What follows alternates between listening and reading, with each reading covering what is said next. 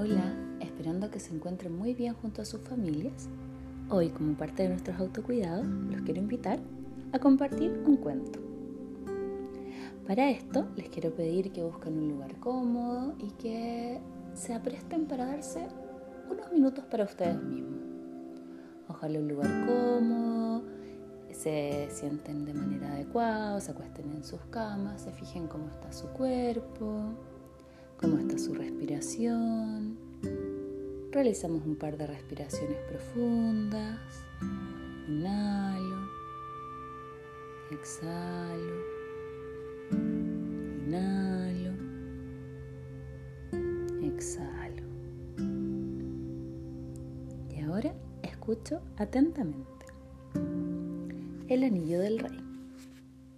Había un rey y una vez le dijo a los sabios de la corte, tengo un anillo con uno de los diamantes más finos del mundo y quiero ocultar un mensaje debajo de la piedra que pueda ser útil en una situación de extrema desesperación.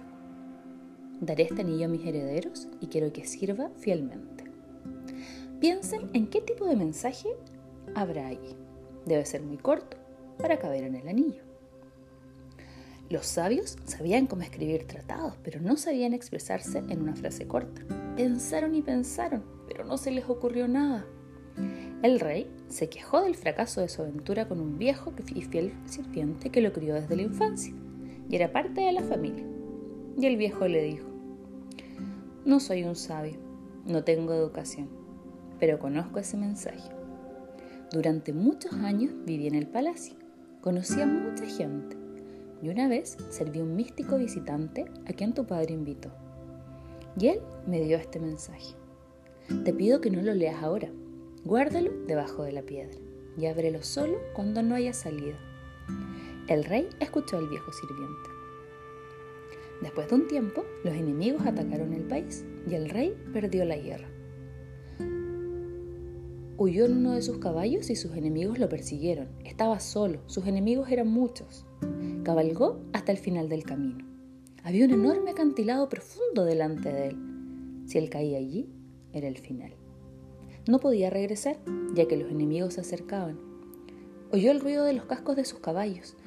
No tenía salida. Estaba completamente desesperado. Y luego recordó el anillo. Lo abrió y encontró una inscripción. Esto también pasará. Después de leer el mensaje, sintió que todo estaba en silencio.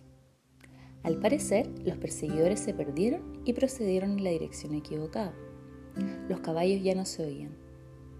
El rey estaba lleno de gratitud hacia el sirviente y al místico desconocido. Las palabras fueron poderosas. Cerró el anillo y emprendió su camino de vuelta. Reunió su ejército y volvió a su hogar. El día que regresó al palacio, organizaron una reunión magnífica, una fiesta para todo el mundo. La gente amaba a su rey. El rey estaba feliz y orgulloso.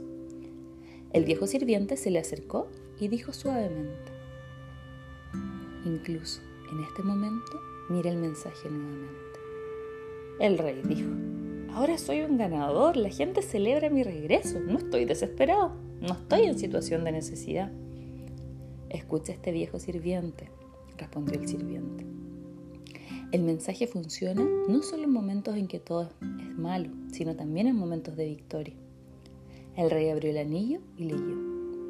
Esto también pasará. Y nuevamente sintió que un silencio caía sobre él, aunque estaba en medio de una ruidosa multitud de baile. Su orgullo se disolvió. Él entendió el mensaje. Era un hombre sabio. Y entonces el viejo le dijo al rey, ¿recuerdas todo lo que te pasó? Nada y ningún sentimiento es permanente.